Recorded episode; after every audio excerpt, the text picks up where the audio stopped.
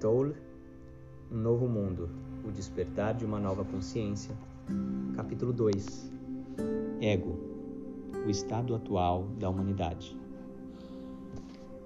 As palavras, não importa se são verbalizadas e transformadas em sons ou se permanecem como pensamentos, elas podem lançar um encanto quase que hipnótico sobre nós. É muito fácil nos perdermos por causa delas sermos hipnotizados pela crença implícita de que, quando vinculamos um termo a alguma coisa, sabemos o que ela é. Mas na verdade não sabemos. Apenas encobrimos o mistério com um rótulo. Tudo. Um pássaro, uma árvore, uma simples pedra e certamente um ser humano, tudo é, em última análise, incognoscível isso ocorre porque todas as coisas têm uma profundidade insondável. Tudo o que podemos perceber, sentir e pensar a respeito é a camada superficial da realidade, menos do que a ponta do iceberg. Sob a aparência superficial, todas as coisas estão ligadas não apenas a tudo o que existe, como também à origem de toda a vida da qual procedemos. Até mesmo uma pedra, e mais facilmente uma flor ou um pássaro, pode nos mostrar o caminho de volta a Deus, a origem, a nós mesmos. Quando olhamos para algo assim, ou seguramos e depois o deixamos ir, sem lhe impor uma palavra, nem um rótulo mental, uma sensação de assombro, de maravilha, surge dentro de nós. A essência desse elemento comunica-se conosco de modo silencioso e reflete nossa própria essência para nós. Isso é o que os grandes artistas sentem e conseguem transmitir com sua arte. Van Gogh, ele não disse isso é apenas uma cadeira velha. Ele olhou e olhou e olhou e sentiu a existência da cadeira. Depois, sentou-se de frente para a tela e pegou um pincel. A cadeira em si tinha um valor irrisório, a pintura desse mesmo objeto vale hoje milhões de dólares. Sempre que não encobrimos o mundo com palavras e rótulos, retorna à nossa vida a sensação do milagre, que foi perdida muito tempo atrás, quando a humanidade, em vez de usar o pensamento, deixou-se possuir por ele. Uma profundidade volta à nossa vida.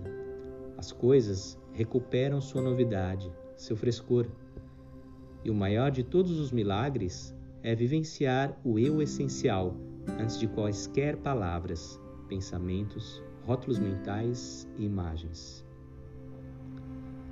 Para que isso aconteça, precisamos desvincular nossa percepção do eu da existência, de todas as coisas que se misturam, todas as coisas que se misturaram ou se identificaram com ele. Esse livro trata justamente dessa separação. Quanto mais rápidos somos em ligar rótulos verbais ou mentais a coisas, pessoas ou situações, mais superficial e sem vida nossa realidade se torna. Assim, mais fracos nos mostramos em relação a ela, ao milagre da vida que continuamente se desenrola dentro de nós e ao nosso redor. Com essa atitude, podemos ganhar inteligência, mas perdemos sabedoria assim como alegria, amor, criatividade e vivacidade. Essas qualidades ficam ocultas na lacuna silenciosa entre a percepção e a interpretação. É evidente que necessitamos usar palavras e pensamentos. Ambos têm sua própria beleza. No entanto, será que precisamos ser aprisionados por eles? As palavras reduzem a realidade a algo que a mente humana é capaz de entender, o que não é muita coisa. A linguagem consiste em cinco sons básicos que se originam nas cordas vocais. Eles são as vogais A, E, I, O, U. Os outros sons são consoantes produzidas pela pressão do ar S, J, S, F, G e assim por diante. Você acredita que a essa combinação, uma combinação desses sons é suficiente para explicar quem é você? para explicar o propósito supremo do universo ou até mesmo o que uma árvore ou uma pedra são em essência?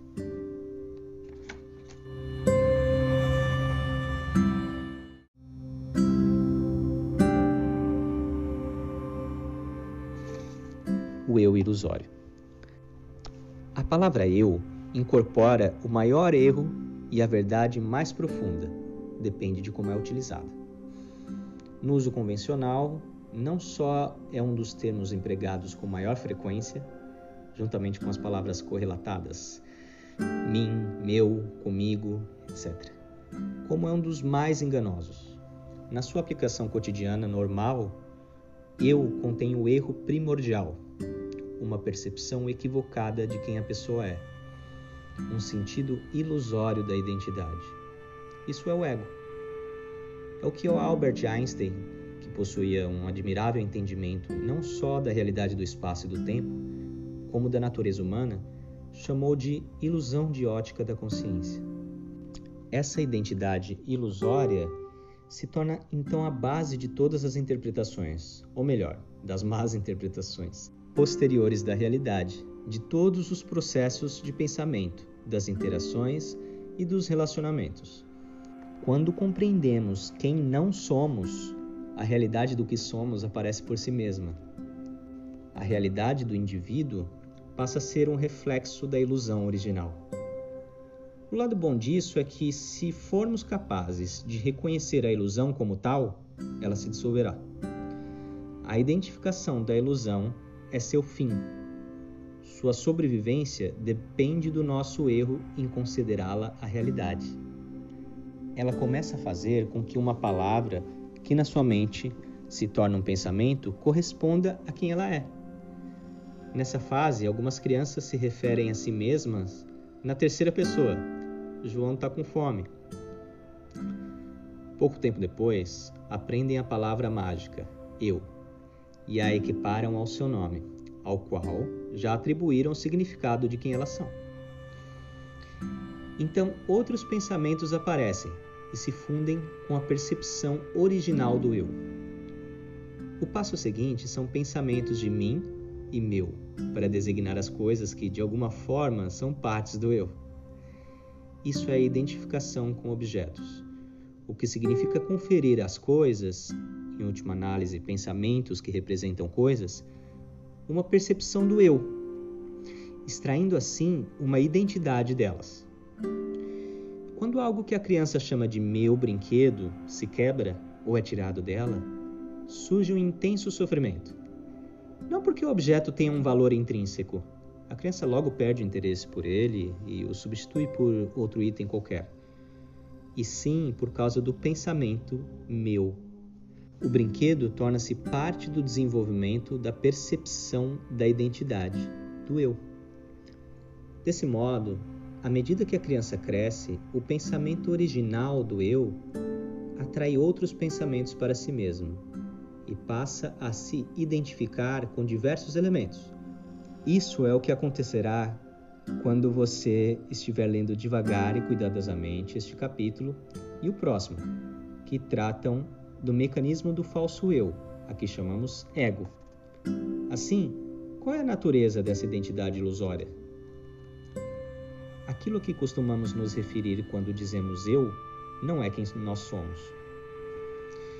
Por um ato monstruoso de reducionismo, a profundidade infinita de quem somos confundiu-se com um som produzido pelas cordas vocais ou pelo pensamento do eu na nossa mente e com qualquer outra coisa com que o eu esteja identificado. Portanto, aqui se referem o eu comum e os termos relacionados mim, meu ou comigo. Quando uma criança aprende que uma sequência de sons produzidas pelas cordas vocais dos pais é seu nome, como nacionalidade, gênero, raça, religião, profissão, bens materiais, o corpo percebido pelos sentidos, etc. Outras coisas com as quais o eu se identifica são papéis, mãe, pai, marido, esposa e assim por diante. Opiniões e conhecimento acumulados, o gostar e o não gostar, além de fatos que aconteceram no passado e cuja lembrança são pensamentos que posteriormente definem a percepção da identidade como o eu e minha história. Esses são apenas alguns dos aspectos dos quais as pessoas extraem sua percepção de quem elas são. No fim das contas, eles não passam de pensamentos reunidos de maneira precária, por conterem todos o sentido de identidade egóica. Essa construção mental é aquilo a que, em geral, alguém se refere quando diz eu. Para ser mais preciso, na maior parte do tempo, não é a pessoa que está falando quando pronuncia ou pensa eu, mas algum aspecto dessa construção mental, a identidade egóica. Após o processo de despertar, a palavra eu ainda é usada. No entanto, ela passa a vir de um lugar muito mais profundo dentro de nós. Quase todas as pessoas ainda estão identificadas com o fluxo incessante da mente, do pensamento compulsivo, em sua maior parte repetitivo e sem importância. Não existe nenhum eu fora dos processos de pensamento e das emoções que os acompanham. E é esse o significado de ser espiritualmente inconsciente. Quando informadas de que existe uma voz na sua cabeça que nunca para de falar, as pessoas costumam ter duas reações. Ou perguntam: que voz? Ou a negam com raiva. Isso, sem dúvida, é a própria voz, aquele que pensa, a mente não observada. Podemos considerá-la quase como uma entidade que se apossou das pessoas. Há quem nunca se esqueça da primeira vez em que conseguiu romper a identificação com seus pensamentos, momento em que foi capaz de sentir brevemente a mudança de identidade, deixando de ser o conteúdo da sua mente para se tornar a consciência lá no fundo. No caso de outros indivíduos, isso acontece de uma maneira tão sutil que eles mal percebem ou apenas notam uma abundância de alegria ou paz interior, sem saberem o que, que originou esses sentimentos.